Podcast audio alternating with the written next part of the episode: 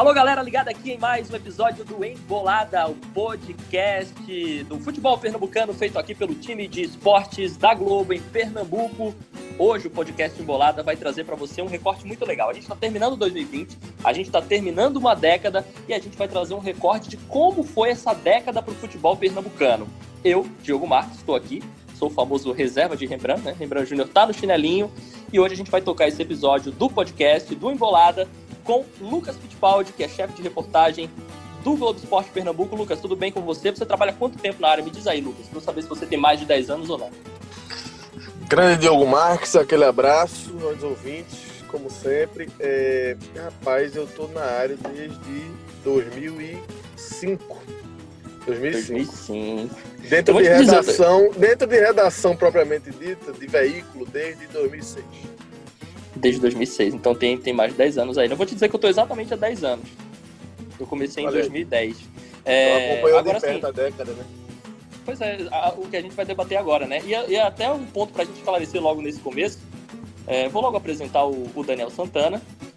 O Daniel Santana tem tanto cargo aqui dentro da Globo que eu não sei nem como é que eu apresento ele.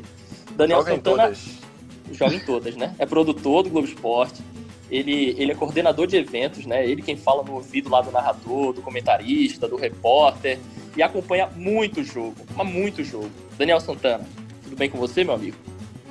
Fala, Diogo. Fala, Fit. Um abraço a todos, aos amigos do Embolada, né? Se estiverem ouvindo esse programa ainda em 2020, que tenhamos um 2021 melhor, né? Porque, pô, não é pedir demais, né? Ter um, um, ano, um ano novo melhor do que o que a gente teve. Não seria é... tão difícil, né? Não é possível. É, se não, é, quando ele estiver ouvindo esse programa, pode ser que ele esteja ouvindo esse programa em 2025 e olha para trás e, e, e, o coronavírus é uma lembrança distante, que assim seja. É, Diogo, é, hoje o meu cargo, meu cargo mesmo é de editor de eventos, mas é tudo isso aí que você falou. Eu, nesse período aí de 10 anos, né, que é o nosso recorte aqui do programa, eu fiz muita coisa também na Globo, tive esse, esse prazer, né, essa honra de estar tanto tempo na casa. E é mais ou menos o tempo que eu tenho também é, de empresa, né? São, eu comecei é, a trabalhar nas transmissões da Globo justamente no ano 1 desse nosso recorte aqui, 2011. Então, acho que vai ter um, é, tem muita coisa para a gente falar aqui sobre essa década que foi tão, tão marcante em vários aspectos, né? Tanto positivos quanto negativos para o nosso futebol. Muito bem, a gente está virando uma década agora, era exatamente isso que eu ia falar agora há pouco, né, Daniel? Que é, a, gente vai, a gente vai no oficial, né? A gente vai contar a década a partir de 2011, tá, gente? A década vira no ano zero, né? A, a década começa a contar de 2011, terminando em 2020. É por isso, inclusive, que a gente está fazendo esse podcast, lembrando os últimos 10 anos. Todos de acordo, né? 2011 até 2020. Fechou? É isso, é isso. A contagem oficial é essa. Uma década ela termina no final, no caso agora 2020, né? E começa a próxima década vai começar em 2021, assim como começou em 2011, né? A década que está terminando agora.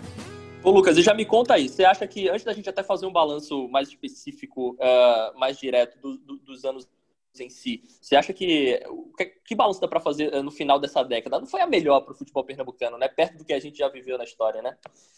Pois é, Diogo, eu estava me fazendo muito essa pergunta, sabe? Quando a gente discutiu essa pauta, né, esse programa, eu fiquei me perguntando qual o saldo que essa década deixa né, para o futebol de Pernambuco. Né? A gente tá olhando sobretudo para Náutico, Sport Santa Cruz, né, os três principais clubes do estado. É, e em algum momento eu me perguntei, será que foi uma década perdida? Né? Mas eu chego, a gente claro que vai discorrer isso ao longo do programa, mas a sensação que eu tenho é que não não considero que foi uma década perdida. Considero sim que, é, como se diz, né, os três clubes, no caso, deixaram passar aquele velho jargão, né, o bonde da história. Né, tiveram momentos que eles poderiam ter explodido o potencial né, para até mudar de patamar, para ter anos mais competitivos, mais organizados como instituição mesmo, mais fortes dentro e fora de campo. Acho que os três tiveram oportunidades importantes e deixaram passar né? viveram bons e maus momentos, mas é uma década também que a gente não, não, não ficou marcado, por exemplo, por uma grande conquista é, nacional. Por que eu digo isso? Só uma referência porque na década anterior né, o esporte teve aquela conquista da Copa do Brasil que foi muito marcante em 2008, né? E representou o Brasil na Libertadores em 2009, né? Então a gente vinha de uma década, é, esportivamente falando, bem marcante né, por esse feito do esporte, né? E a década passada também foi quando Náutico e Santa Cruz voltaram, a, reapareceram na elite do futebol brasileiro depois de um bom tempo, né? Então, eu acho que foi, foi também, foram episódios também marcantes e chegamos à atual década. E aí a gente vai ter tempo aqui para discorrer sobre ela. Vai, Daniel Santana, eu não, eu não diria que foi uma década perdida, mas eu poderia dizer que foi uma década sofrida, né? É claro que ninguém vai esquecer lá do Náutico de 2012, a gente vai falar sobre isso, do esporte de 2015, do renascimento do Santa, lá no começo da década, né? Campeão pernambucano quando ninguém acreditava. Mas é uma década de muito rebaixamento e muito sofrimento também, né, Daniel? Rapaz, demais, demais, assim, teve... Eu acho que é um, um balanço até difícil da gente fazer, né? Eu acho que foi, foi, foi sagaz aí dizer que não foi uma década perdida, mas é, a gente teve assim, acho que muitos, muitos momentos assim de, de, total desespero nessa década assim. Por exemplo, o Santa Cruz no começo, né, em 2011, já para a gente começar aí o, o nosso recorte temporal, em 2011 o Santa Cruz estava começou o ano sem uma divisão para chamar de sua. O Santa Cruz naquele ano era os critérios, né, de disputa da Série D eram diferentes dos que a gente tem hoje em dia. Então, a classificação para o, o nacional se dava no estadual do ano corrente. Hoje em dia, você se classifica do estadual do ano anterior, né? Então, o Santa Cruz começou o campeonato pernambucano cheio de dívidas, sem dinheiro, é, com um elenco é, bastante enxuto ali em termos de contratação e não tinha uma divisão para chamar de sua. E era, é... era, o terceiro ano do Santa na Série D, não era, Daniel? Ou era o segundo? Era o então, terceiro. Né? Ele vinha de dois anos na Série D e brigava para que fosse o terceiro, tem esse detalhe, né? É, exatamente. a expectativa era muito ruim, o Santa Cruz acabou é, vencendo passo a passo as desconfianças, né? Montou um time ali com muitos garotos. E aí, já que a gente está lembrando de, de, uma década, né? Então, há 10 anos, começava ali naquele time do Santa Cruz, é, Everton Senna, que hoje é um dos destaques aí do Cuiabá na Série B. É, Começava também Natan, que era uma grande promessa que acabou não vingando, né? Muita gente achava que ele seria um, um grande nome aí do futebol pernambucano e acabou não, não se concretizando. E um cara que não vinha, que não tinha começado naquele time, mas que surgiu de verdade, vamos dizer assim, naquele time que é Gilberto, né? Atacante que hoje está no Bahia, é, vive entre tapas e beijos aí com a, com a torcida do Bahia, mas foi muito importante naquele Santa Cruz e que começava ali uma arrancada que parecia ser meteórica, depois foi brecada por isso aí que você falou, né, Diogo? Depois daquele acesso em, em 2011, o Santos foi campeão estadual e subiu na Série D, né? Foi vice-campeão da Série D, subiu para a Série C do ano seguinte. É, depois teve uma Série C frustrante em 2012. Aí depois foi rebaixado é, mais uma vez para a Série B. É, é pra...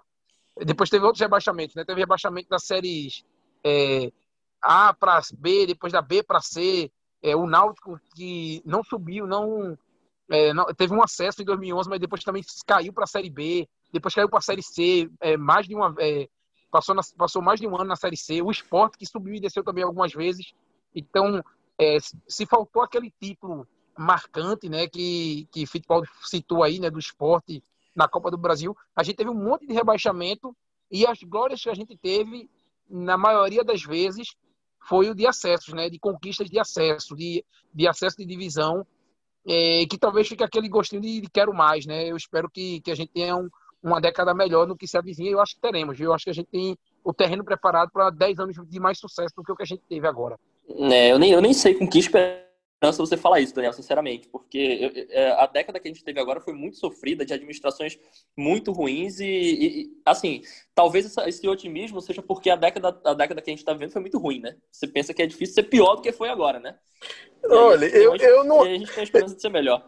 Eu, eu não sei, Diogo. Eu também não sei se foi tão ruim assim, não, sabe? Assim, é, até traçando um, um paralelo ainda com a década anterior, né? Eu citei aqui o título nacional do esporte, mas a realidade é que vai ser cada vez mais difícil a gente ver um clube fora do eixo conquistar, de fato, levantar uma taça nacional, né? por uma questão econômica, pela evolução, o futebol envolve cada vez mais grana, a distância é cada vez maior para os clubes do eixo. Né? Então, eu acho que aquilo ali vai ser algo cada vez mais raro, embora a gente tenha, esteja vendo agora, por exemplo, o América Mineiro surpreendendo aí, aparecendo numa semifinal da Copa do é. Brasil, o que mostra que o futebol ainda existe, graças a Deus, ainda existe o impoderável, né? Ainda bem que o futebol é assim. Né? Uma competição de mata-mata, por exemplo, permite que essas surpresas aconteçam e isso nos enche de esperança, né? De, de, de, ver de novo um grande momento, uma grande conquista, né? Mas, tirando essa questão da grande conquista nacional, que é sempre muito marcante, é, a gente vai ter tempo, eu acho, aqui nesse programa, até de refletir de fato sobre de fato qual foi o. Para não parecer que foi uma década desastrosa, tivemos bons momentos, alguns grandes momentos, e a gente vai repassar aqui então. Então, vamos seguir uma ordem quase meio cronológica, né, Diogo, para organizar o negócio. Né? É, eu acho que é bom. Eu acho que a gente pode seguir uma ordem cronológica porque a gente tem, a gente tem fatos marcantes em quase todos os anos. Antes eu queria propor aqui uma, um, um não é um debate, tá? É só uma informação de um minuto. Década passada, o que, é que a gente teve? Vamos lá. O que, é que a gente teve? de marcante. A gente teve um ressurgimento do Náutico ali com o bicampeonato 2001-2002. A gente teve o Santa de 2005, né? É, bem marcante Isso. ali, é, vice-campeão da Série B. A gente é, teve, teve, a batalha, os... teve a Batalha dos Aflitos, né? Que a Batalha dos Aflitos. Negativo pro Náutico. Teve os acessos de Náutico Esporte em 2006. E aí, três anos seguidos dos dois né? É. O título da Copa do Brasil de 2008, a participação do esporte na Libertadores em 2009. Isso de positivo, né? Isso é, positivo. Acho, de, é. de negativo assim, a gente tem batalha, a gente tem rebaixamentos do Santa da A até a D, né? Exato. Exato. Eu acho que resumindo em uma linha assim, a década passada, só para gente traçar um paralelo, a gente teria a gente teria assim, o grande momento esportivo do esporte, que foi a Copa do Brasil, a Libertadores ali, né? E por outro lado, foi quando o Santa Cruz desceu ao inferno do futebol brasileiro, né? os anos que o Santa Cruz foi bater ali, foi bater na Série D, né, pela primeira vez na sua história, o período que o Santa viveu, o seu período mais amargo, né? E, e, e o Náutico, ele meio que teve ali um renascimento, né? O Náutico renasce em 2001 e, e teve ali uma caminhada, eu acho, mais mais positiva. O Náutico, pô, aqueles anos, 2007 teve anos importantes ali na Série A, né? Então, eu acho que, no, no, no, resumo, é isso. Esporte, seu grande momento, Santa, seu pior momento, e o Náutico, numa linha crescente, eu acho, na década anterior. Você ia falar, Daniel? Não, né? É, Podemos eu... começar então. Né? Não, eu, só, não é, eu acho que a gente podia começar. Eu só ia acrescentar que houve altos e baixos, assim, porque a gente acaba é, fixando em, em, em, momentos chaves, mas, por exemplo, é, em 2003, Náutico e Santa ficaram de fora do, do, do quadrangular de, de classificação na, na Série B. É, 2004 a mesma coisa. O Náutico fez uma campanha muito boa e depois não chegou no quadrangular final. Então, assim, teve muitos fracassos. Eu acho que ele pode ter essa meta, é, essa meta assim, ó. Começou o ano de 2011. Qual era o objetivo do Santa Cruz? O principal objetivo do Santa Cruz, voltar para a Série C, foi alcançado. Qual era o principal 2011? 2011, é, certo. É, tô começando já a década, só para mostrar o seguinte, que a gente teve muitos fracassos no, nos anos anteriores, é, quando você começa a olhar de forma empírica, né, em, em muitos casos você começa a perceber que é, o, o, time não alcançou o objetivo que ele tinha no, no, traçado no início da temporada. É, em 2011 eu acho que foi um, um, bom ponto de virada, porque o Santa Cruz começou a temporada sem divisão e precisava buscar o acesso, conquistou esse acesso, voltou para a Série C.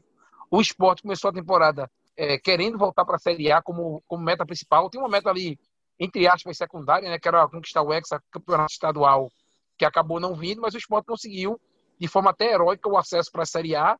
E o Náutico também tinha como meta principal o acesso à Série A e conquistou.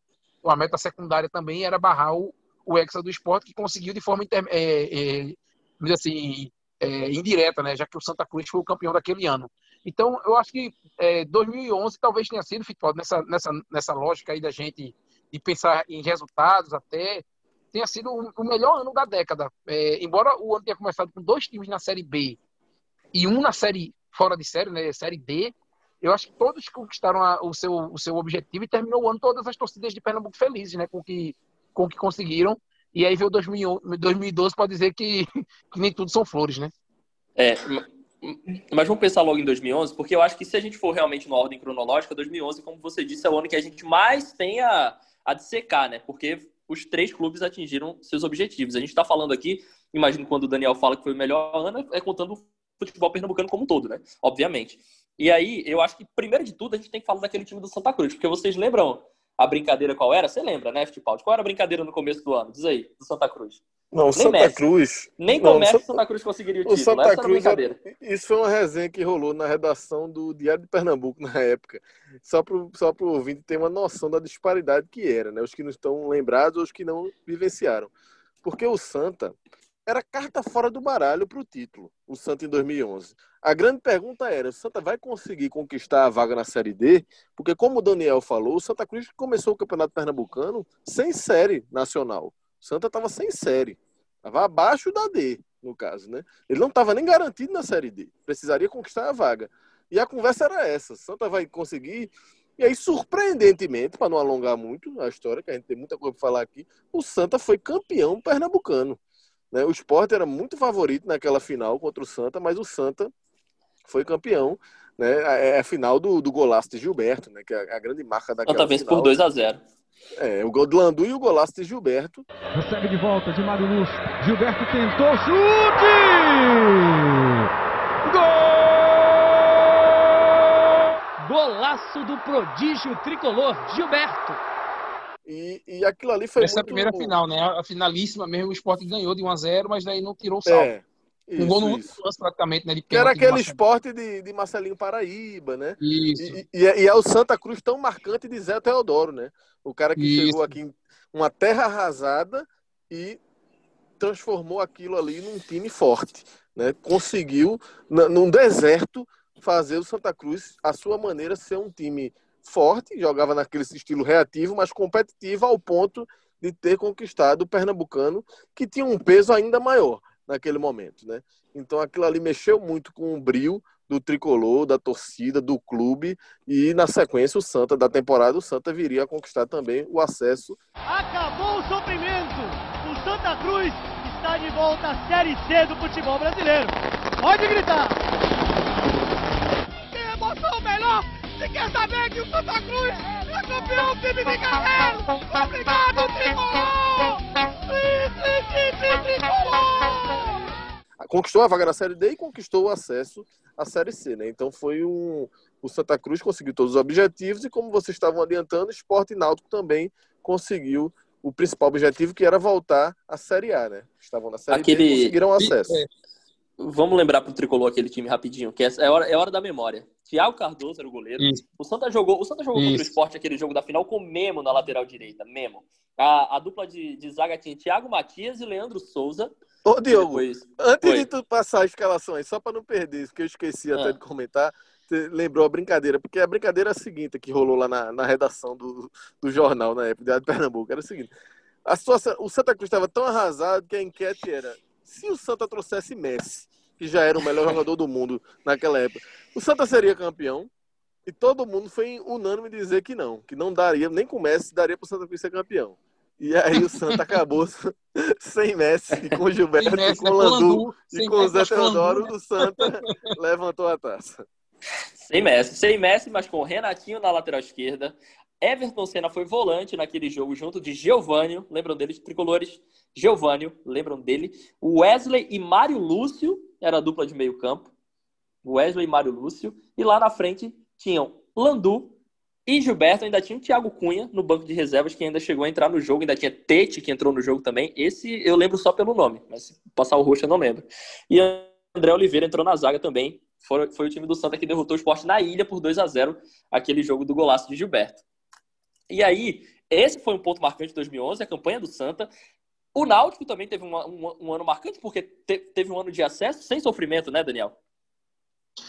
É, sem sofrimento, Diogo. E o detalhe é o seguinte: o Náutico fez um time muito caro para o que ele podia pagar, né? Fez aquele, aquela velha história dos abnegados, né? Chegaram junto. É, o risco do esporte. O, o risco Vamos do esporte. Os caras? Então, deixa eu só é, fazer o preâmbulo aqui bem rapidinho. O risco do esporte era, era muito grande, né? Do esporte ser, ser exa, porque o esporte tinha um super time, né? De, de, de... Assim, super time não, mas era um time muito arrumado, muito ajustado, tinha mais dinheiro. E, e enfim, se ganhasse aquele, seria ex-campeão. Então o Náutico fez um time com é, trazendo alguns jogadores que eram caros assim pro, pro futebol, que o, o dinheiro que o Náutico tinha, né? Tinha Bruno Meneghel, tinha o Ricardo Xavier, é, tinha o, o, o, próprio Chiesa, né, que vinha surgindo ali do, no futebol do, do Rio de Janeiro, é, que era um jovem aí naquela época, né, 10 anos atrás. É, quem mais? Tinha David Sassone, Rogério. Que era uma promessa, é, Rogério, né, mas o Rogério era uma promessa do Rogério, Porto. Né, é. o interminável Rogério, né? Tinha o David Sacone, que era uma promessa do Palmeiras. É, tinha muita gente ali que é, é o ano de Marlon e Ronaldo Alves, né? É o ano de Marlon Exatamente, Alves, exatamente. Mas o que eu ia dizer, Diogo, é que esse time que, que jogou o Pernambucano, muitos desses jogadores sa saíram, entendeu? Muitos dos titulares saíram quando terminou o estadual. O Náutico não teve dinheiro para mantê-los, né? Para continuar com eles no restante da temporada. E aí o Náutico foi para a Série B, entre aspas, com, com parte do time reserva do estadual. E mesmo assim, subiu sem muito susto, né? Começou mal o, a Série B naquele ano, levou uma goleada daqui se tornaria a Barcelusa, né? A gente está falando 10 anos atrás, era o ano que a portuguesa fez o, aquele timaço, né? Que foi campeão com muita folga, com Ananias, que era, o pessoal brincava, né? Ananiesta, enfim, voltando para Pernambuco. Então o Náutico fez um, uma, uma campanha segura, foi vice-campeão da Série B, tendo um elenco que era, em tese, assim, em partes, um, um, um time é, mais fraco do que o que jogou o estadual. E comandado por Valdemar, né?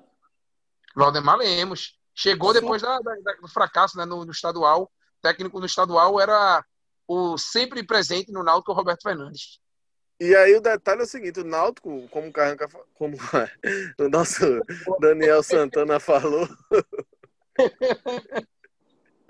é, o Náutico subiu de uma forma segura e subiu antes do esporte, né? Sim. O esporte foi aquele drama, né? É, esse, esse Náutico tinha ainda Gideão, tinha, tinha Gladson de, de goleiro, ainda tinha, é, sabe quem, Daniel, que você não citou, ou citou, eu não, eu não lembro, Eduardo Ramos, né? Eduardo Ramos, verdade. Eduardo Ramos. Eu, a, Felipe, Felipe estava surgindo no Náutico, Felipe. Então, eu ia falar que a gente, que a gente fala da, de, já que é um podcast que está falando também um pouco de nostalgia, né? Deixa eu sair aqui o protocolo. Você lembra daquela famosa é, polêmica dos, das 100 horas, das 200 horas de gravação, Fico Paulo? 200 horas de gravação. Náutico e Esporte se enfrentam pela partida de volta das semifinais nos aflitos. E esse jogo, meu amigo, está cercado de polêmica, viu? Por quê? Porque o Náutico acusa o esporte de uma suposta tentativa de suborno ao Eduardo Ramos, que é o meio-campo do Náutico, para que ele não jogue ou seja expulso antes dos 20 minutos iniciais. A diretoria do esporte me procurou e ofereceu 300 mil reais para o Eduardo não jogar esse jogo. Vocês acabaram de ouvir o depoimento do pai do atleta. Temos provas testemunhais que presenciaram e temos imagens, fotos, enfim, o Náutico documentou de tudo e tudo será exibido no momento oportuno. Lembro. Vamos, né? De, de, foi Berilo Júnior, não foi que soltou essa? Exatamente. O Náutico ia para uma semifinal contra o esporte e o Náutico acusou o esporte de, de subornar né, Eduardo Ramos e o esporte teria feito uma proposta é para ele e aí que tinha uma, e a prova para isso era 200 horas de gravação que até hoje todo mundo na imprensa aguarda, né? E Berilo Júnior, ele era o presidente do Náutico, não era na época? Sim. Peguei pela memória agora, mas assim, engraçado isso, né? Boa essa lembrança, Daniel, porque quase uma década antes disso, né, em, 2000, em 2001, é, rolou a história de Marcelo Passos, né?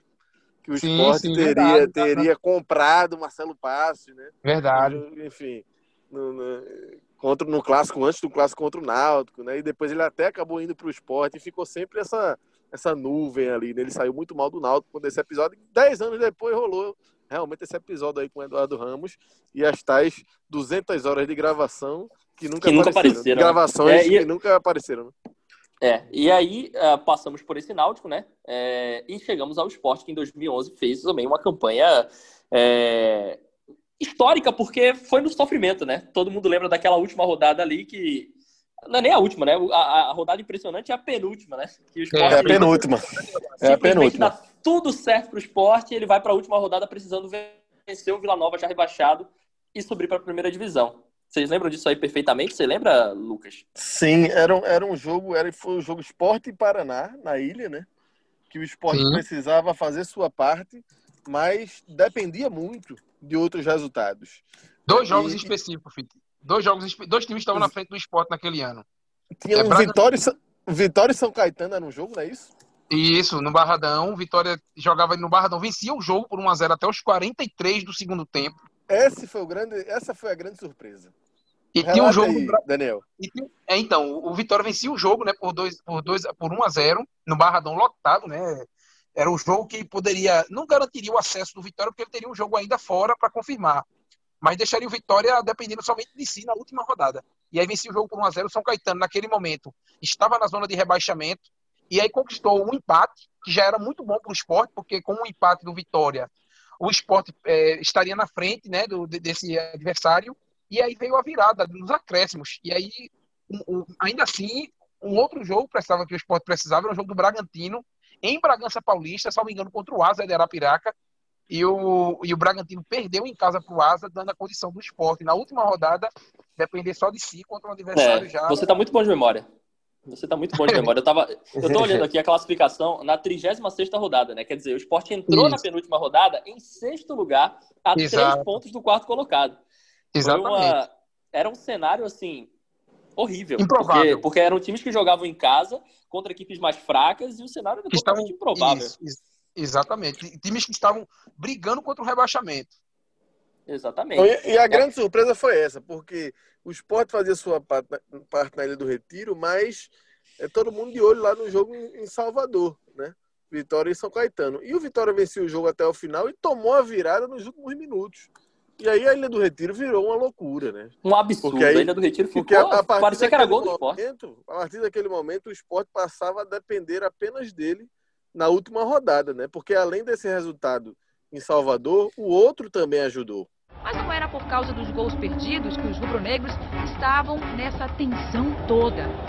Era o receio em relação aos outros resultados da rodada, principalmente do Vitória, que vencia o São Caetano.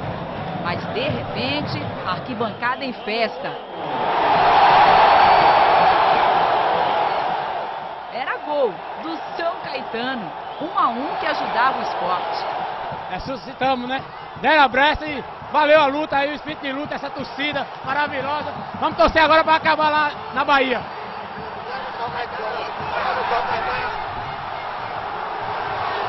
São Caetano! Vamos subir agora, vamos subir! Gol da vitória do São Caetano. Gol que deixou o esporte no G4. Exatamente. E assim, o, o, lance é que o, o, jogo do Bragantino, os gols saíram cedo, né, lá, lá em Bragança. Então, a torcida do esporte no segundo tempo, né, quando o esporte, o esporte fez um terceiro gol, acho que no comecinho do segundo tempo contra o Paraná. Então, o esporte teve uma vitória muito tranquila em casa. Só que o problema é que o Vitória continuava vencendo lá em, em Salvador. O jogo do Bragantino estava meio que é, consolidado, né? O Bragantino perdia por 2 a 0 e aí ficou esse sofrimento no jogo do Vitória até o final, com muita 1 a 0, festa. O Bragantino perdeu por 1 a 0. É, 1 a 0 é isso, é isso. Mas aí o, o jogo do Bragantino, se o Bragantino empata, por exemplo, o jogo, dava no mesmo, entendeu? É, era é. bom pro esporte um empate também. O lance é que o, o, Vitória vencia seu jogo e jogava melhor que o adversário, entendeu? Assim, os grandes lances, se você pegar os melhores momentos aí de Vitória e, e São Caetano, os melhores, as melhores chances são do Vitória. De, de, era mais fácil é, o Vitória ampliar o placar do que, o, do que o, haver o empate, né? E não só ver o empate, como a, a virada. E aí foi muito. É, é, uma, a gente está falando de momentos marcantes, né? O, o torcedor do Náutico tinha feito uma festa bonita para receber o, o time, né? O, o, acesso fora de casa, numa derrota para o Boa Esporte. Mas aí a, a, tabela ajudou e o Náutico acabou é, se classificando com acho que uma ou duas rodadas de antecedência. Teve muita festa nas ruas do Recife. Mas aí, festa mesmo a gente teve quando o esporte conquistou esse acesso, quando voltou de Goiânia, né? O esporte venceu Isso. o jogo, o torcedor deve lembrar, o esporte venceu o jogo de 1 a 0 um jogo foi muito mais difícil do que, do que o roteiro. Sufoco. Tava, né? Um campo muito encharcado, Vitória jogando com um time é, por muitos garotos da base que queriam. É, o Vila Nova, desculpa. Que queriam mostrar né, serviço.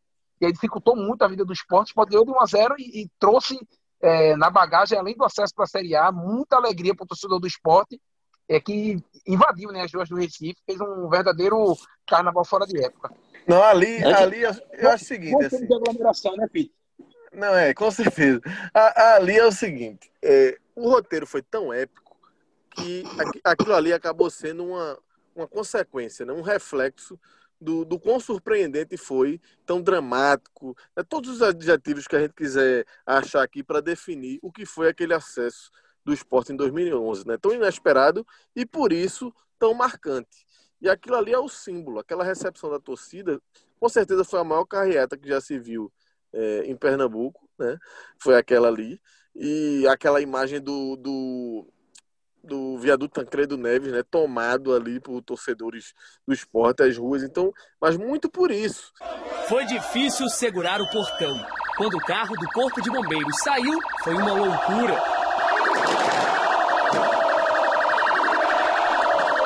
Os heróis do acesso foram festejados. E a gente tem, tem noção sim, tem noção que Recife parou. Foram quase quatro horas de desfile pelas ruas, na Avenida Beira Mar e na frente do clube.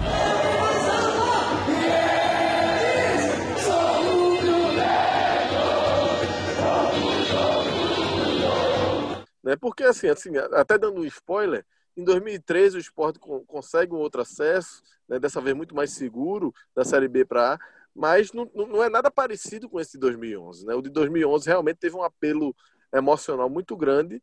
E é como você falou, Daniel, o Náutico tinha, teve uma campanha mais segura, teve festa também, mas ficou muito marcada mesmo essa imagem desse, desse retorno do esporte, aquele jogo contra o Vila Nova, o gol no final de Bruno Mineiro, né? O campo encharcado, aquela imagem do torcedor chorando na arquibancada, que viraliza até hoje, roda, né? Então, aquilo ali realmente marcou muito. E a gente vai ter que acelerar o passo aqui, porque é, estamos em 2011 e não podemos detalhar tanto, mas realmente essa, esse foi muito marcante, esse, esse acesso.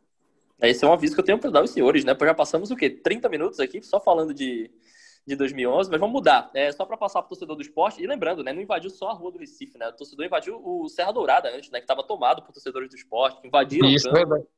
Verdade. na festa do acesso, fizeram uma oração ali ao redor. Foi, foi uma festa muito bonita, de fato. O esporte venceu aquele jogo com Magrão, Renato era o lateral direito, Toby e Gabriel eram os zagueiros. Olha, olha é, é bom você dar uma olhada nos times de antigamente, né? Que você não, não, não lembrava tanto. Wellington Saci era o lateral esquerdo, Richelli já estava no esporte, né? Tiaguinho, Marcelinho Paraíba, Williams Oh.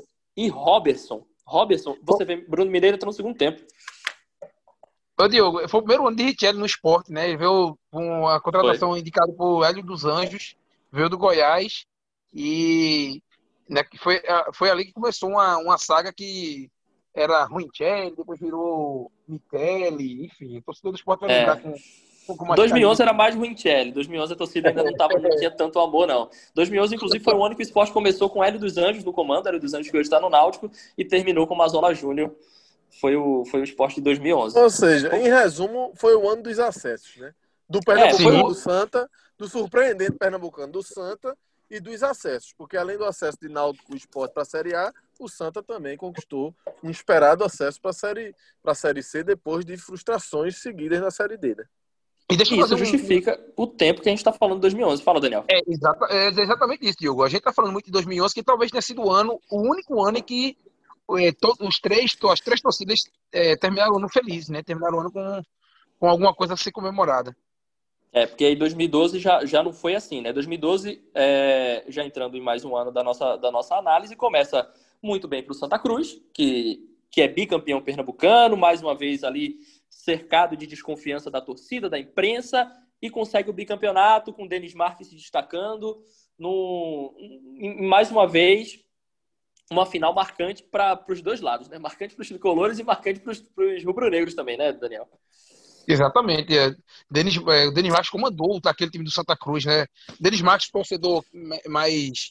Eu acho difícil alguém não lembrar dele, né? O, o que acompanha o nosso, o nosso embolado. Mas Denis Marques era um cara que tinha sido muito, muito grande no Atlético Paranaense.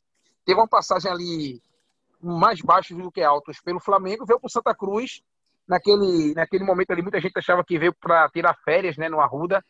É, se envolveu em algumas polêmicas, mas dentro de campo respondeu demais. Foi artilheiro do Campeonato Pernambucano, eleito craque né, no troféu lance final e fez gol na final, fez gol com é, dando um, um outro gol emblemático, né, dando uma chapada que tirou o Magrão totalmente de ação. E acho que o Santa, salvo engano, ganhou os dois jogos, né? Ganhou na ilha e ganhou no, no Arruda, na finalíssima, né? É. É, É, é, realmente. o, é o segundo capítulo da trilogia, né? Aquele tricampeonato tão marcante do Santa Cruz em cima do esporte. Só que aí, eu fiz- deixa eu aproveitar para falar dessas polêmicas com, com o Denis Marques, porque elas foram determinantes para o decorrer da, da temporada do Santa Cruz na Série C, né? Porque na Série C, o Santa Cruz fez uma campanha muito irregular, É, Denis Marques chegou a, a, ser reserva em alguns jogos, por conta de problemas extracampo, né? Zé Teodoro era um cara muito linha dura, acho que até hoje ainda é, né? É um treinador muito conhecido por ser esse cara que abraça o grupo, mas que quer que todos andem na linha. E aí o Santa Cruz foi eliminado na primeira fase. Eu lembro que o Santa fazia um jogo, fez um jogo contra o, o Águia de Marabá, lá em Marabá, precisava vencer para sonhar né, com a classificação para um mata-mata e acabou sendo eliminado na primeira fase porque não venceu o Águia lá em Marabá. E aí então esse é, esse, esse sucesso no, no, no, primeiro turno, no primeiro semestre, entre aspas, né, trouxe um, um, um teve aí um, um quê de, de, de complicação para o segundo, porque o Santa não conseguiu é, lidar bem com, com o ego aí de Denis Marques, nem de, de montar um elenco que fosse competitivo bastante para conquistar o acesso, né? E é, aí, o, Santa, é um... o Santa ficou em sexto lugar na, na, na, classificação do grupo A, que era o formato como é o de hoje, né? O formato é, da primeira fase, eu digo. E ah, aí... outro, outro...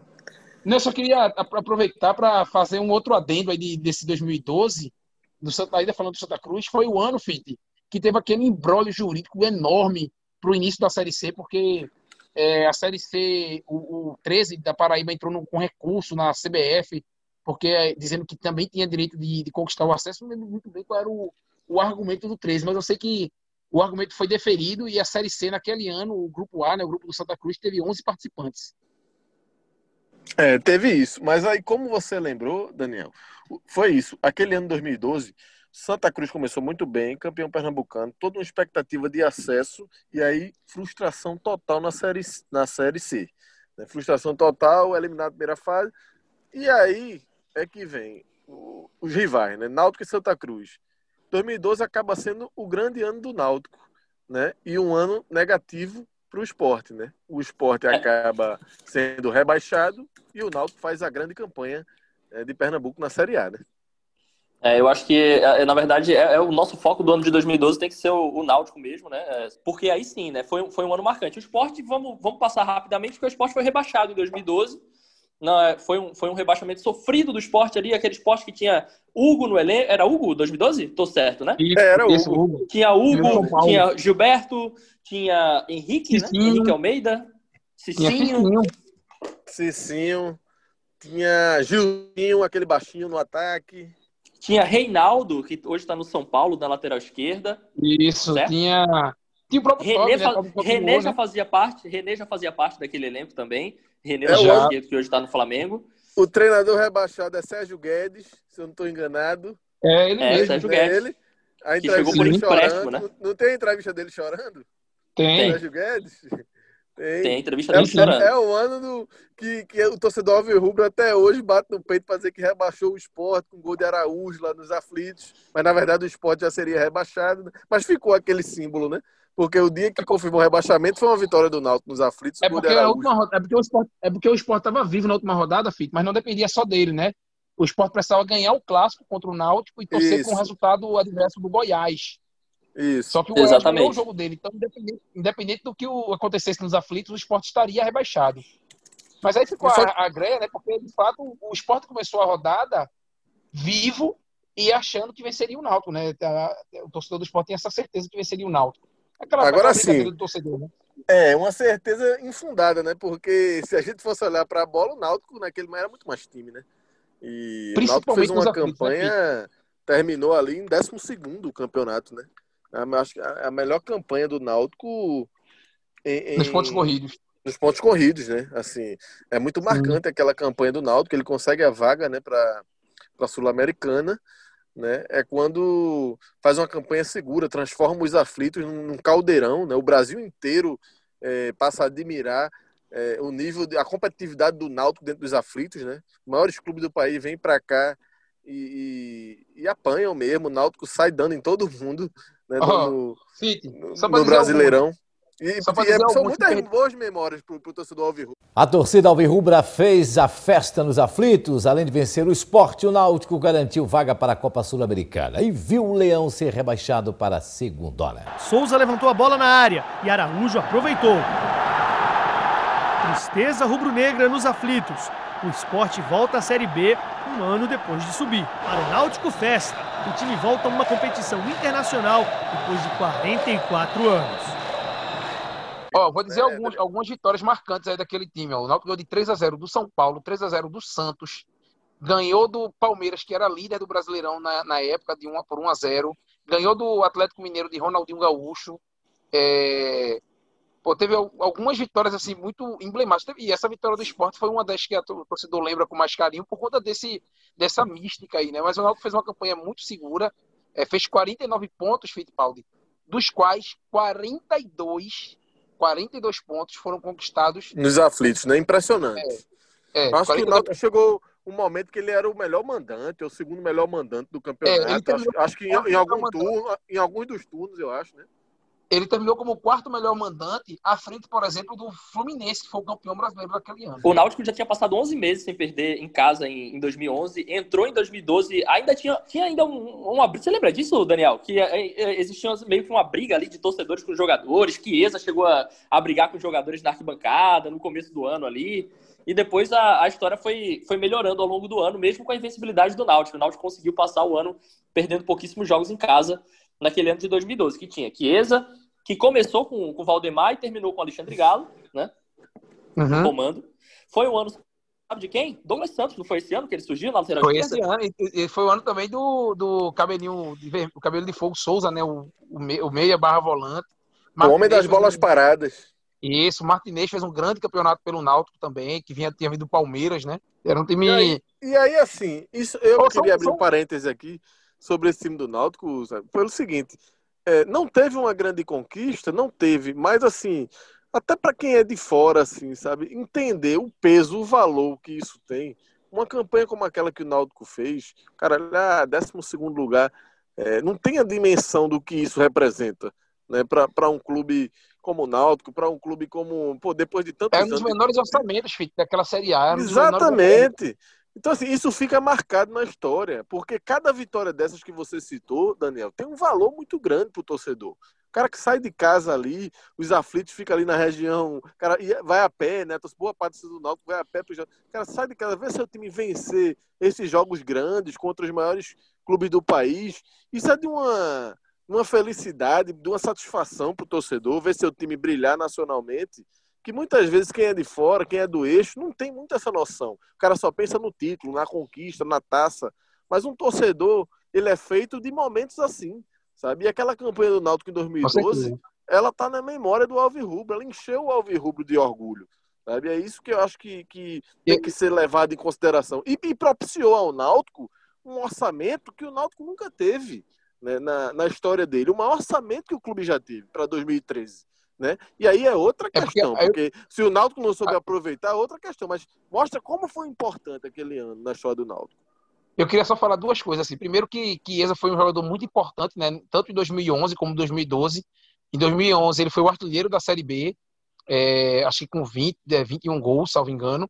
E em 2012 ele foi o artilheiro do Náutico na Série A e é por isso que hoje, né, reverbera, esse ano de 2012 reverbera até hoje, por isso que hoje ele é tão querido pelo torcedor do Náutico, principalmente pelos, por esses dois anos. E aí, em 2012, o que é que a gente tem? O Náutico terminou o ano na Série A, o Sport rebaixado para a Série B, o Santa jogaria a Série C, o Náutico, então, pela primeira vez em muito tempo, era o único time que representaria Pernambuco na elite do futebol nacional.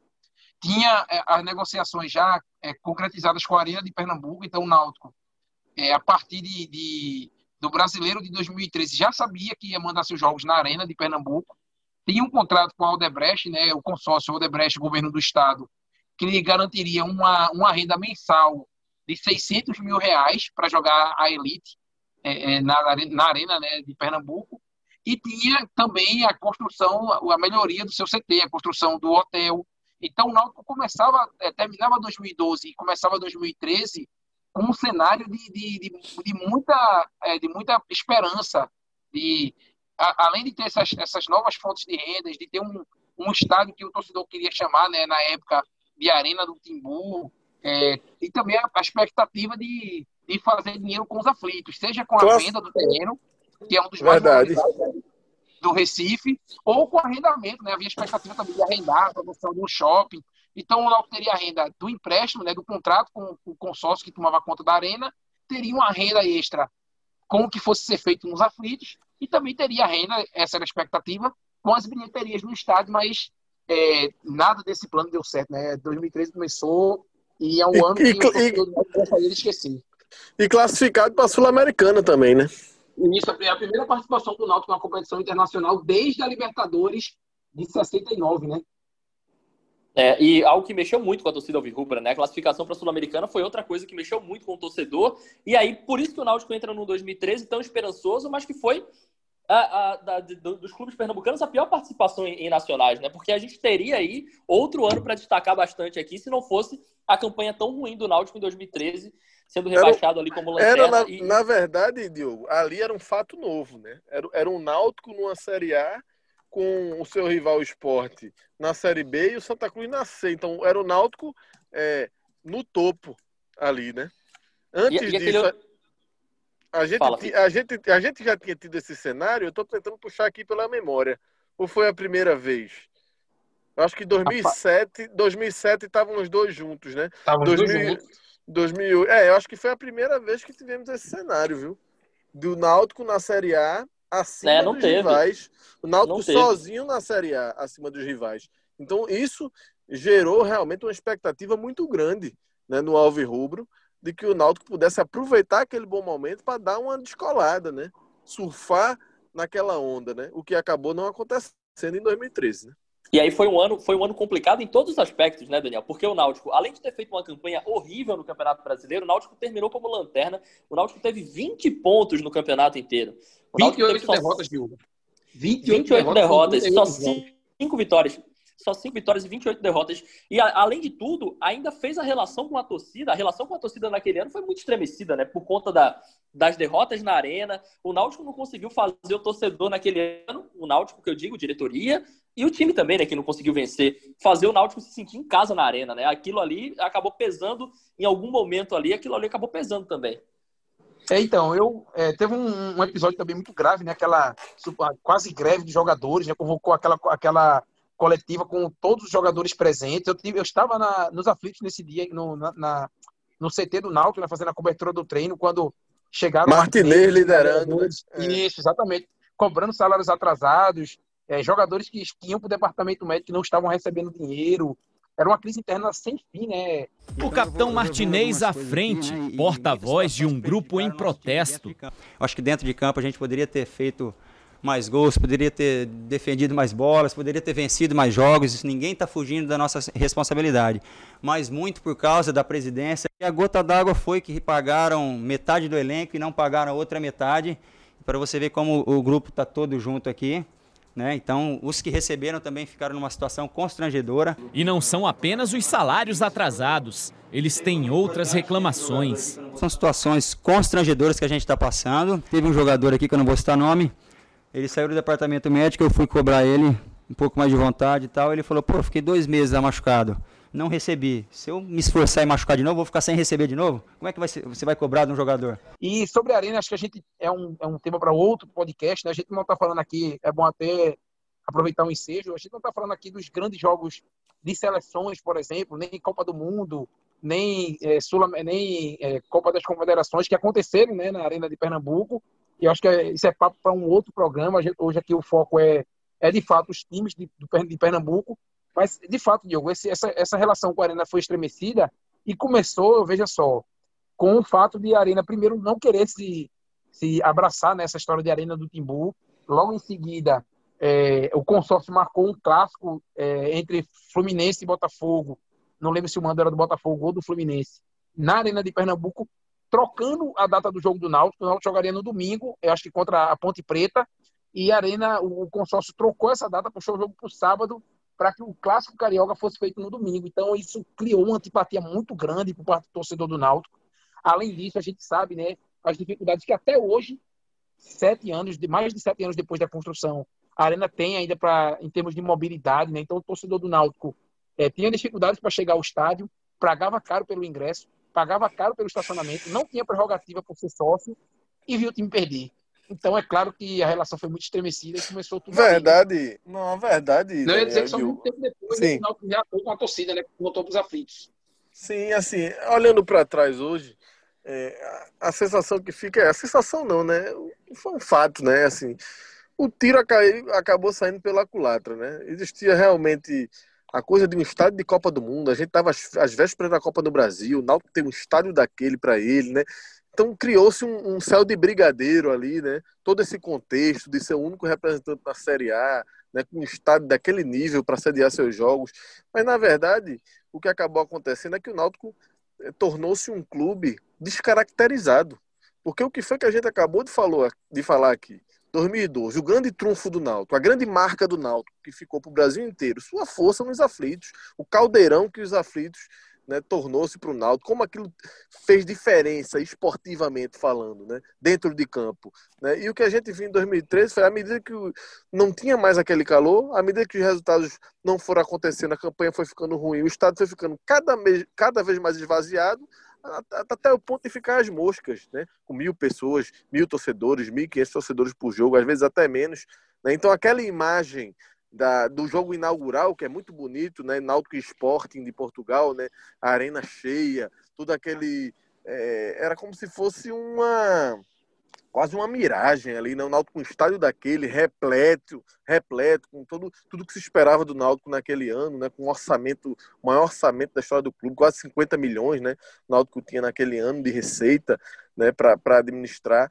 Então se esperava muito, mas o que se viu foi que, é, para mim, o que fica, talvez seja a maior marca do futebol pernambucano naquele ano 2013. É, o fracasso que foi a saída do Náutico para a Arena Pernambuco e a saída Perfeito. dos aflitos. Isso é o mais marcante de 2013, que também teve o título do Santa né, na Série C. O Santa foi campeão da Série C, com aquele gol de Flávio Caçarrato. Foi muito marcante também, Diogo. Foi muito marcante. Eu, inclusive, estava nesse jogo, uh, fiz até a crônica pro, pro Globoesporte.com, né, no GE. Globo agora, né, na época.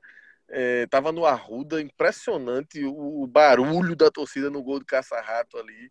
Né, era um acesso muito esperado. Era o Santa Cruz naquele momento, saindo do, do porão do futebol brasileiro, depois de tanto tempo, né? Depois de tantos anos ali entre Série D e Série C, e conseguir, voltando para a Série 2000, B. Né? Desde 2006, Paulo, que o Santa Cruz buscava pelo menos voltar para a Série B, né?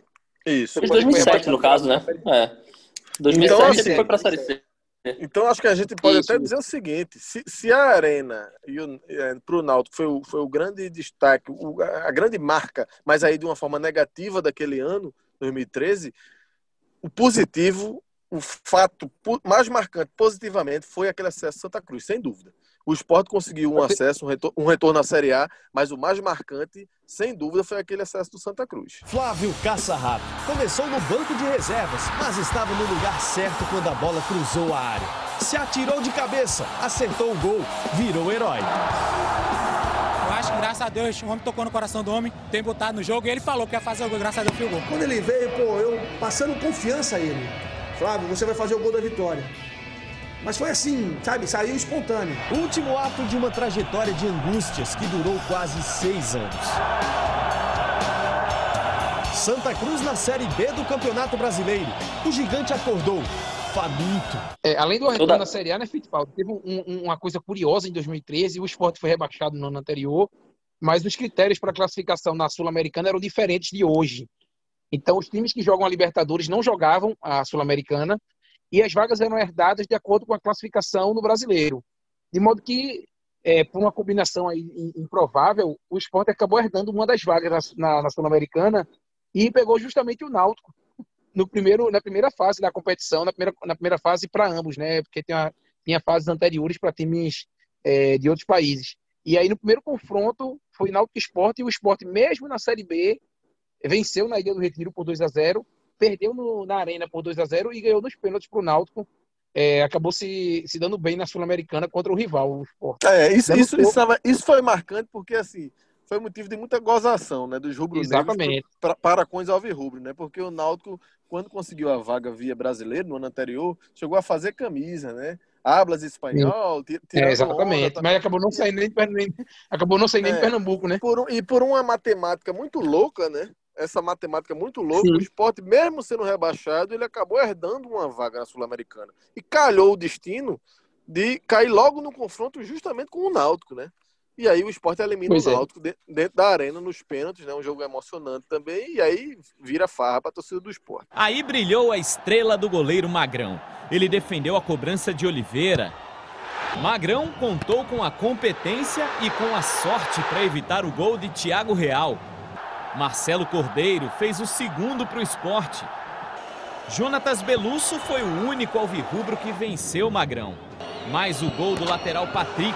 E depois, a defesa do goleiro rubro-negro na cobrança de Rogério classificaram o esporte nos pênaltis. Náutico 1, Esporte 3. O Leão agora vai encarar o Libertado Paraguai. 2013 que o esporte tinha geninho de treinador, que teve Marcos Aurélio, que teve Neto Baiano, que teve também os que não deram certo, né? Que teve Chumaceiro, que teve Diego Maurício, enfim. Passamos por 2013, outro ano muito marcante da gente. Aí a gente vai para os menos marcantes, assim, no sentido macro, né? Para os três.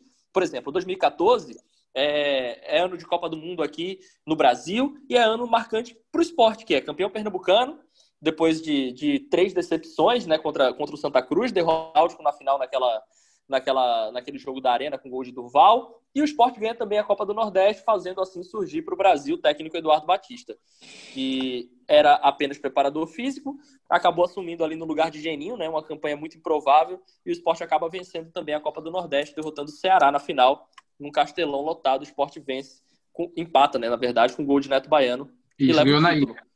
É, eu acho o seguinte: 2014 é o ano do esporte, assim, né? Destacar o, é um grande ano para o esporte. Talvez seja, se não é o melhor ano da década, é, sem dúvida está entre os dois ali, né? Talvez seja o melhor ano do esporte na década. O 2015 teve uma campanha, a gente vai chegar lá, mas assim, a conquista da Copa do Nordeste. Um ataque rápido que obriga o goleiro a tomar uma atitude desesperada. Ailton derrubado por Luiz Carlos. Neto Baiano na cobrança. Corre para a bola de novo e faz o gol do alívio.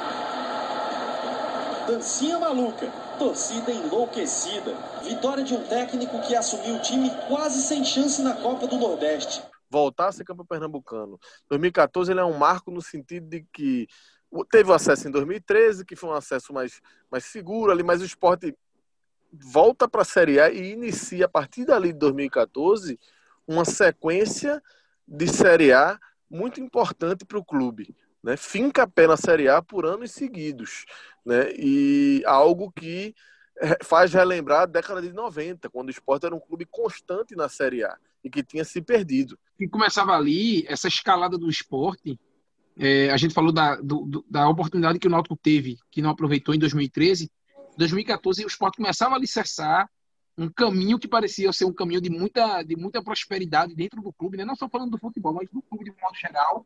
É, cada vez mais aumentando o seu orçamento. O esporte chegou a ter mais de 120 milhões de orçamento e não, não, não conseguiu aproveitar também, né? É, isso vai culminar mais na frente, mas o esporte não conseguiu. Começava ali um, o que parecia mas, ser um novo alicerce e acabou na pena.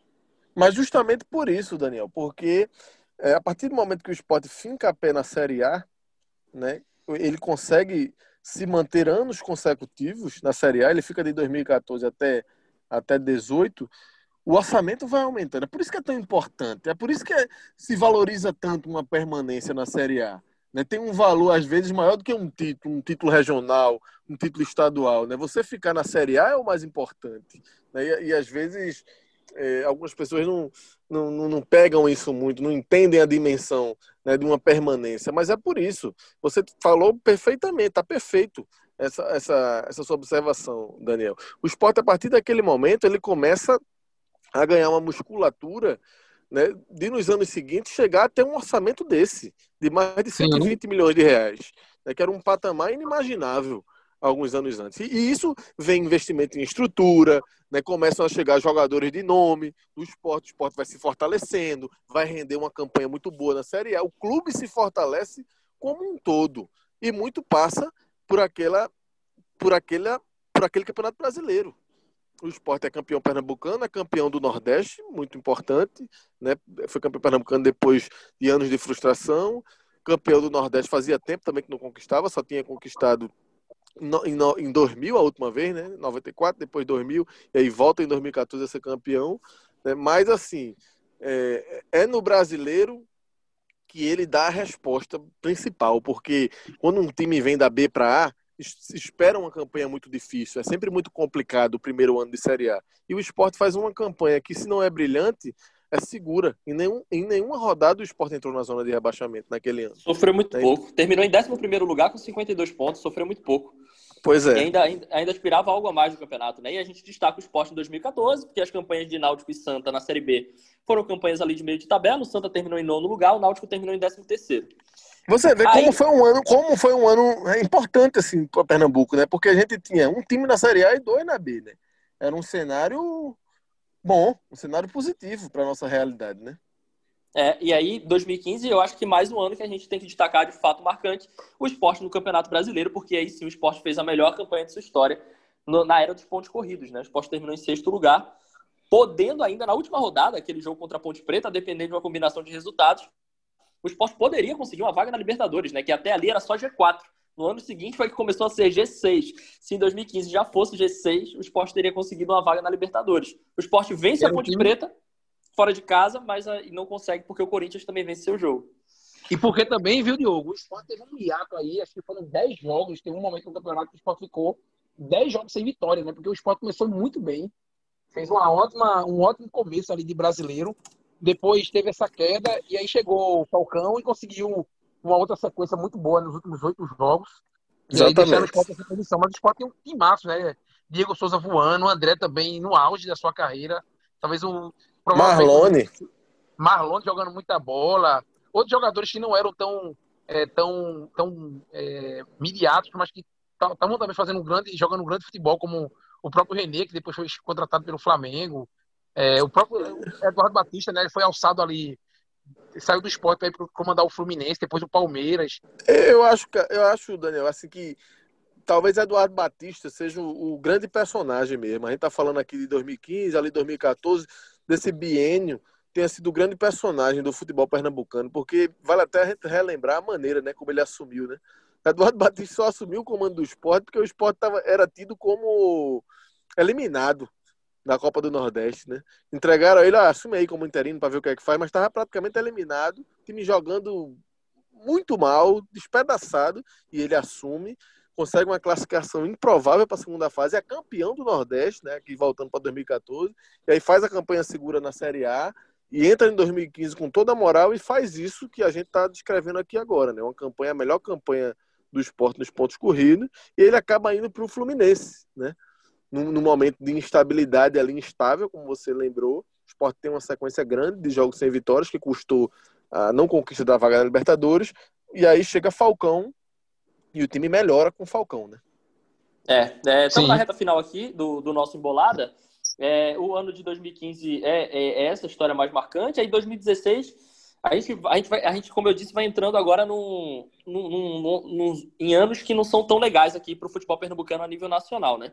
A gente tem 2016, um ano muito marcante para o Santa Cruz, né? Que é, é o principal destaque que a gente pode dar para esse ano. O Santa é bicampeão estadual, vence mais uma vez o Campeonato Pernambucano, já tinha vencido em 2015 e ganha a Copa do Nordeste só é o ano, semana é o Milton Mendes. Santa. É o ano do Santa, Diogo. Santa, Mas é o ano 2016, de rebaixamento também, né?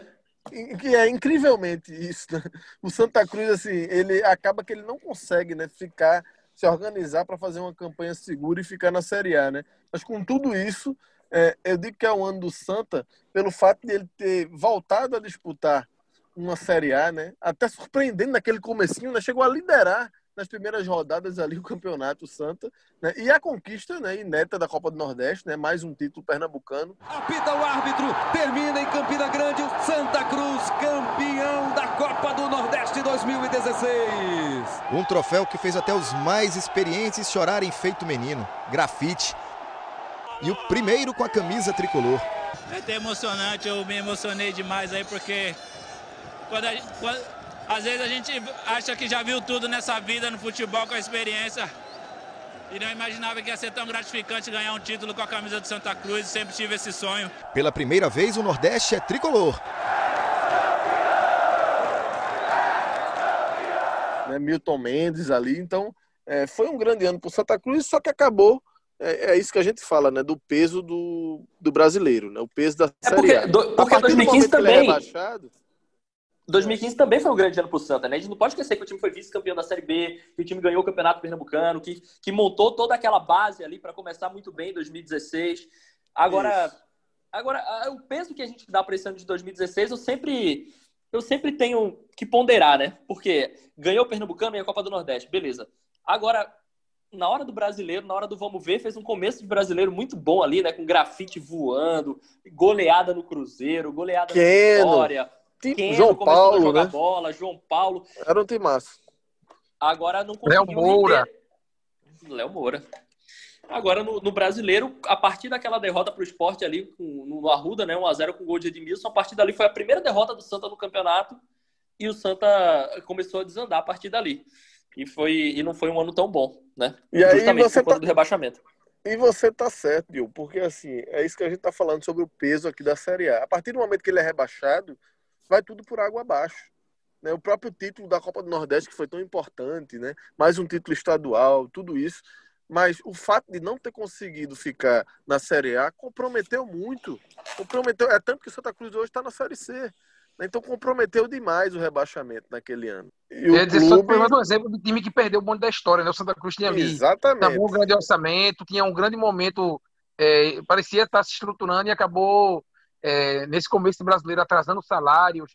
Aí é, começou com o Milton Mendes, demitiu o Milton Mendes, trouxe Doriva, não conseguiu, é, Doriva não conseguiu os resultados, não conseguiu é, organizar o time, o time foi. é, também errou muito em contratações do Santa Cruz naquele ano, enfim.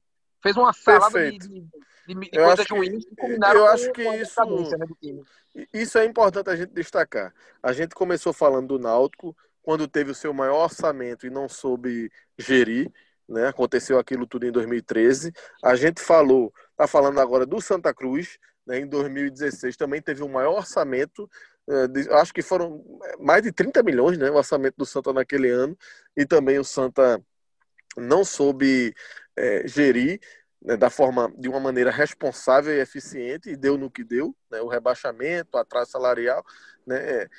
e, e- e isso vai acontecer com o esporte também nessa reta final aí, a gente vai, isso vai acontecer com o esporte também, né, no momento de maior orçamento, no momento que o clube está com mais receita, uma dificuldade nessa gestão de recursos, né, pra, pra- não só para o time, mas para o clube como um todo. E se a gente for parar para refletir, no fim das contas é isso. O clube se vê com um montante, uma receita, e nunca se viu quem está gerindo, e acabam fazendo extravagâncias, né, empregando o dinheiro de forma errada, nessa, coisa de dizer, pô, tem que ficar na Série A, então é hora de gastar. Para ficar, vai ter que gastar, e extrapola, gasta mais do que tem, compromete o clube em dívidas, e isso é um, um- um- algo recorrente que aconteceu nos três clubes, Náutico, Sport Santa Cruz, e os três, e a hora chegou né? A- a- essa conta chegou e os três pagaram caro. Os três pagaram caro por isso. Nessa década, nessa década a gente fala fácil. né? Nessa O de 2013, década. o esporte de 2018 e o Santa de 2016. Exatamente. Exatamente. A mesma raiz do problema. É a mesma raiz. E aí, ó, esses últimos três anos, é, que já, tão, já estão aí mais frescos né, na cabeça do torcedor, que também são anos fracos de fatos marcantes para nós. Mas ainda tem, mas tem. A gente tem ainda o 2017 ali com o esporte chegando na- nas quartas de final da Sul-Americana, perdendo lá para o Júnior Barranquilha. Ano ruim né, de rebaixamento de Náutico Santa Cruz para a Série C né, em 2017. E aí a gente vem com um 18 muito marcante. Acho que o fato mais marcante é o Náutico campeão estadual depois de 14 anos, né? O Náutico não sabia o que era comemorar um título e Isso. vai ali com, com o símbolo, né? Que foi a arena que foi o símbolo do começo da tragédia lá em 2013, a arena lotada ali numa final contra o Central, que o Náutico consegue. E aí eu destacaria, Diego, assim, é, positivamente, sem dúvida, esse momento do Náutico, né? Inclusive o maior público da arena, né? Até É, hoje. de clubes, né? De clubes. De clubes, o maior de clubes. Isso. O Brasil e Uruguai ainda é o maior público da arena. Isso, de clubes é, é o maior. É, a conquista do Náutico, apesar da frustração de não ter conseguido subir na Série C, mas certamente é o fato mais marcante. Com 12 minutos do segundo tempo, o agitado, irritado Roberto Fernandes mudou de figura. Jobson, que havia entrado no segundo tempo, aumentou a vantagem do Timbu. Aí ficou difícil segurar a emoção. Os alvirrubros viram tudo mudar quando Nielson Nogueira Dias acabou o jogo. Era o grande momento de soltar um grito preso há mais de 13 anos. E ao mesmo tempo, também negativamente, eu citaria o rebaixamento do esporte. Porque aí quebra aquela sequência, né? que a gente citou aqui. Uma sequência que começa em 2014 e vai até 2017. Você, o esporte ficou na Série A 2014, 15, 16, 17. Quatro e 18. E 18. E 18. E 18. E 18. Cinco anos consecutivos, né? Que não é, não é pouca coisa nessa nova realidade né, de pontos corridos né, no cenário do Nordeste, não só do Pernambuco, Nordeste. Né? E aí, essa queda também é muito marcante, porque para 2019 você tem um cenário diferente do que a gente estava acostumado nos anos anteriores, e isso interfere diretamente na sequência. Né? O esporte tem um. O clube muda, muda de patamar. É. Uma queda, ô, Fittipaldi, Fittipaldi, uma queda com o esporte devendo salários, né? Algo que a gente não falou até aqui nessa década. Pela primeira vez em, em muito tempo, o esporte atrasando salário, devendo pagamentos, devendo não, o clube, o clube muda completamente, cara. Muda de patamar é. drasticamente, como eu falei. É, assim, patamar para baixo, né? Infelizmente, né? Isso, e a raiz é, é aquilo que a gente estava falando aqui, né? É o dinheiro mal empregado. Né? A gente já citou, já falei disso aqui até em outros podcasts que a gente já gravou, né? Talvez o grande símbolo dessa era bem sucedida do esporte, né, de muito dinheiro nos cofres, seja Diego Souza, né, o jogador que chegou para a seleção brasileira, que foi fundamental para a permanência do esporte nesses anos, né? É para boa campanha em 2015, pra, decisivo na permanência de 2016 e 2017, né? Mas e que muita gente tratava, pô, é muito caro, 300 mil de salários. É...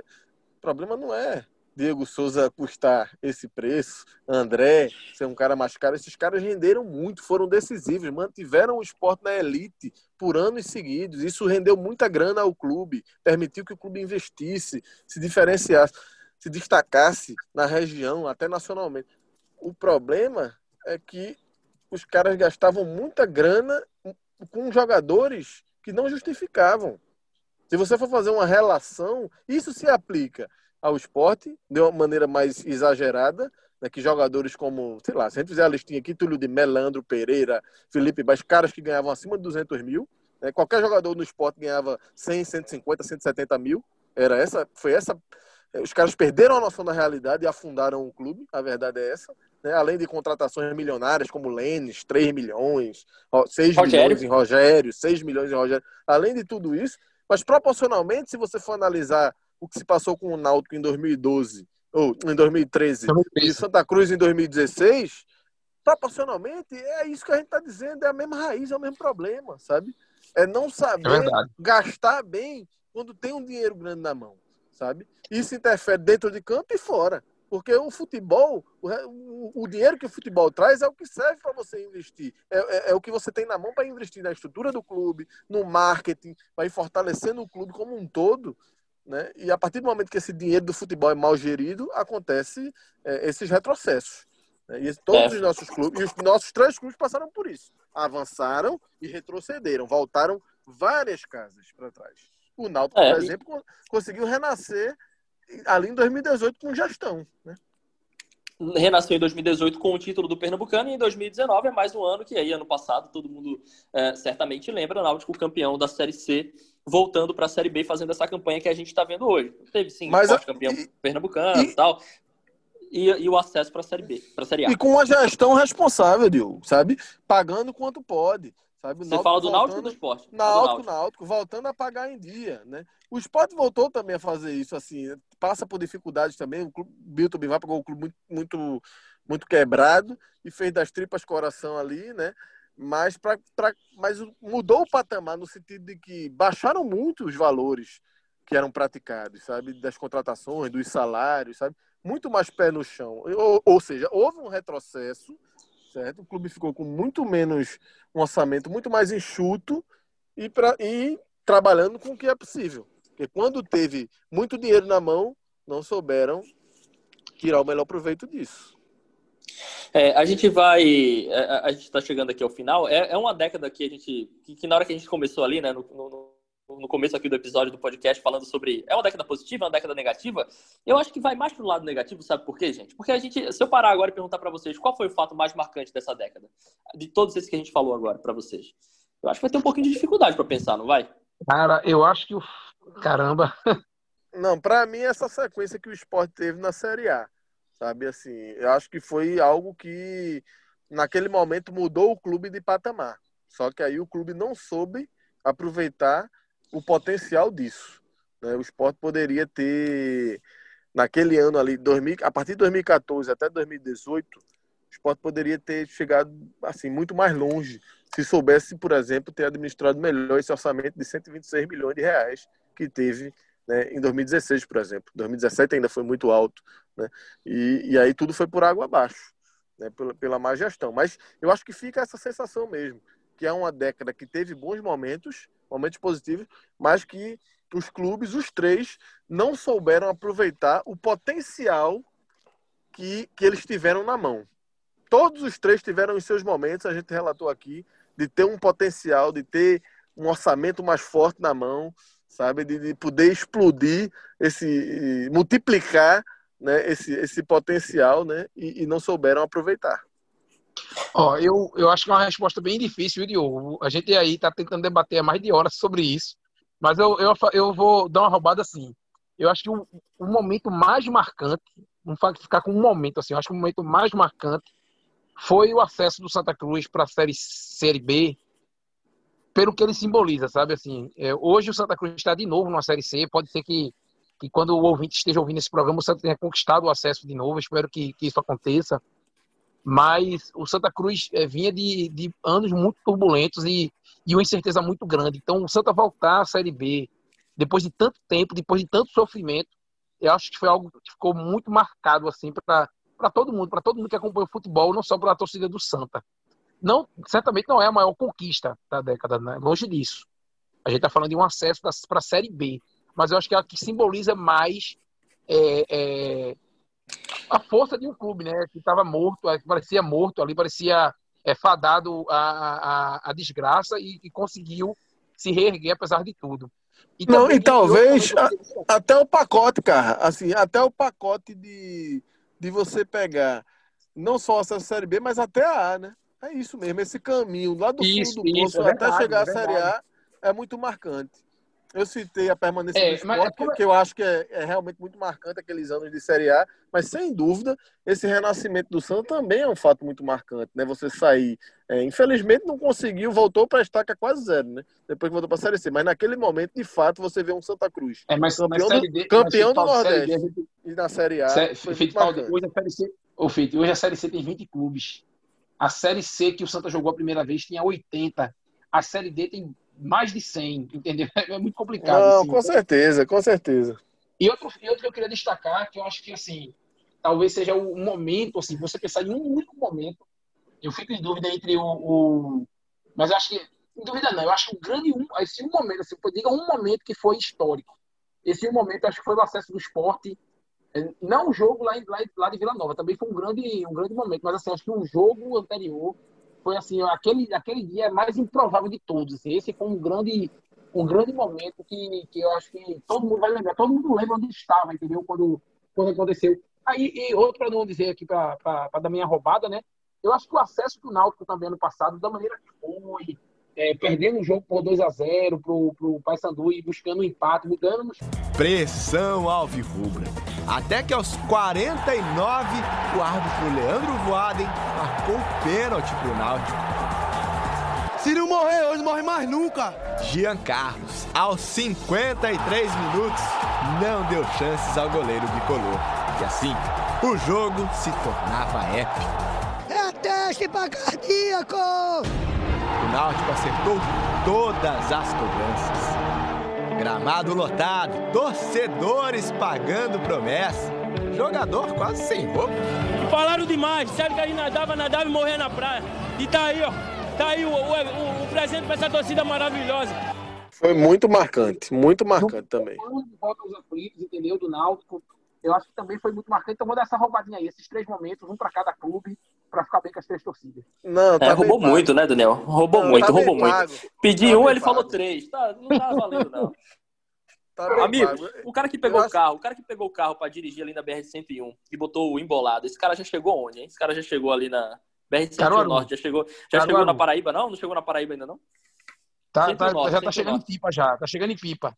Dá, É. nossa, ainda não. Eu, eu acho que esse podcast já, já, já, já extrapolou. Algo mais a acrescentar, meus amigos? Não extrapolou, mas eu vou só referendar aí as indicações de Daniel, porque é, eu acho que a gente também não pode deixar passar realmente assim a volta do Náutico, que a gente falou da, da, da, saída do Náutico dos aflitos, o retorno é muito marcante também. Aquele acesso Demais. ali contra o Paysandu é algo que está recente ainda, né? Está muito vivo na nossa memória, mas é um reencontro de um clube com a sua casa, né? A sua torcida, mexe muito.